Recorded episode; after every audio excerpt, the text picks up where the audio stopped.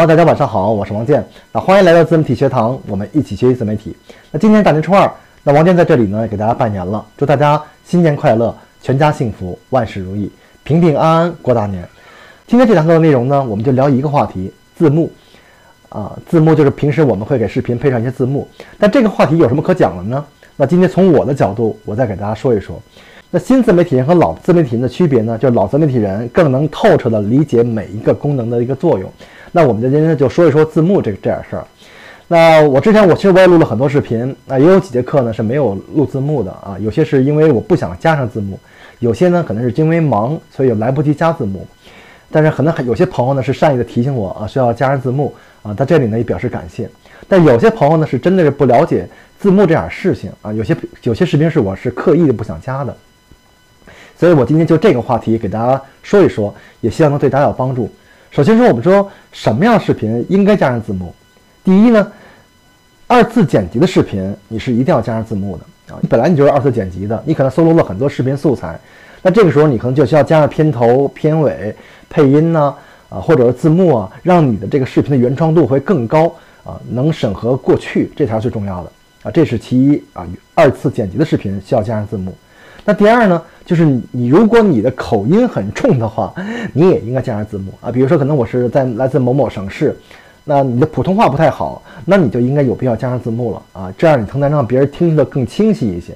但如果你的普通话很好的话，那就是看情况而言啊。这两点是你平时加字幕是需要的，需要考虑进去的啊。这两点是必须要加字幕的。那什么情况下可以不加字幕呢？啊，比如说我们今天这个视频可能是拍的视频比较长。啊，如果你真的确实时间比较，呃，比较紧的话，呃，比如我拍了一个十分钟到十五分钟的视频，那其实可能你拍视频的时间可能没有用不了太长时间，但是如果你做剪辑的时候，你加上字幕，可能就比较耗费时间了。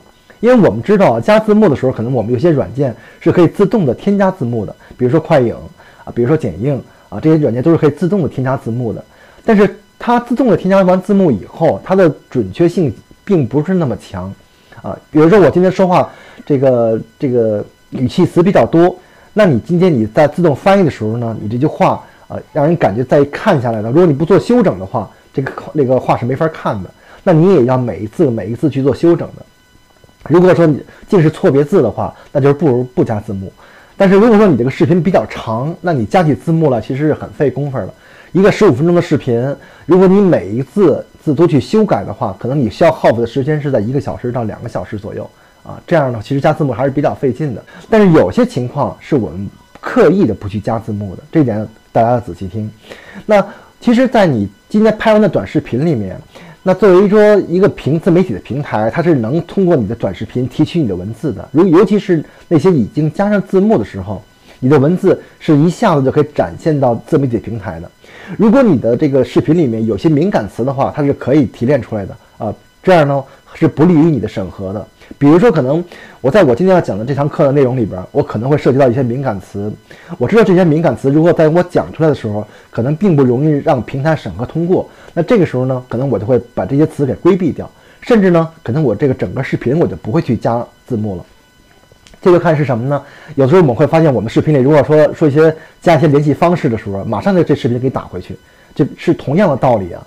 自媒体的平台它的审核机制是非常强的，它可以从你的视频里当中，或者从你视频的字幕当中提取一些敏感词来判断你这个视频合规还是不合规。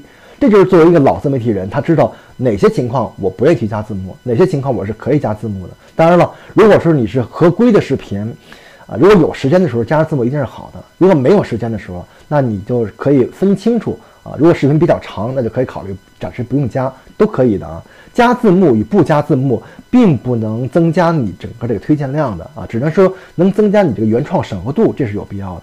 你看一个字幕的事情，我们能聊这么多，也是给新手们一个提醒，让你能快速的能成长为一个老的自媒体人。当然了，如果说你想学更多的东西呢，你可以看一看专栏视频，因为那里边会讲的会更多一些。好的，那今天这堂课呢，我们讲到这里，祝大家学有所获，祝大家新年快乐，我们下次再会。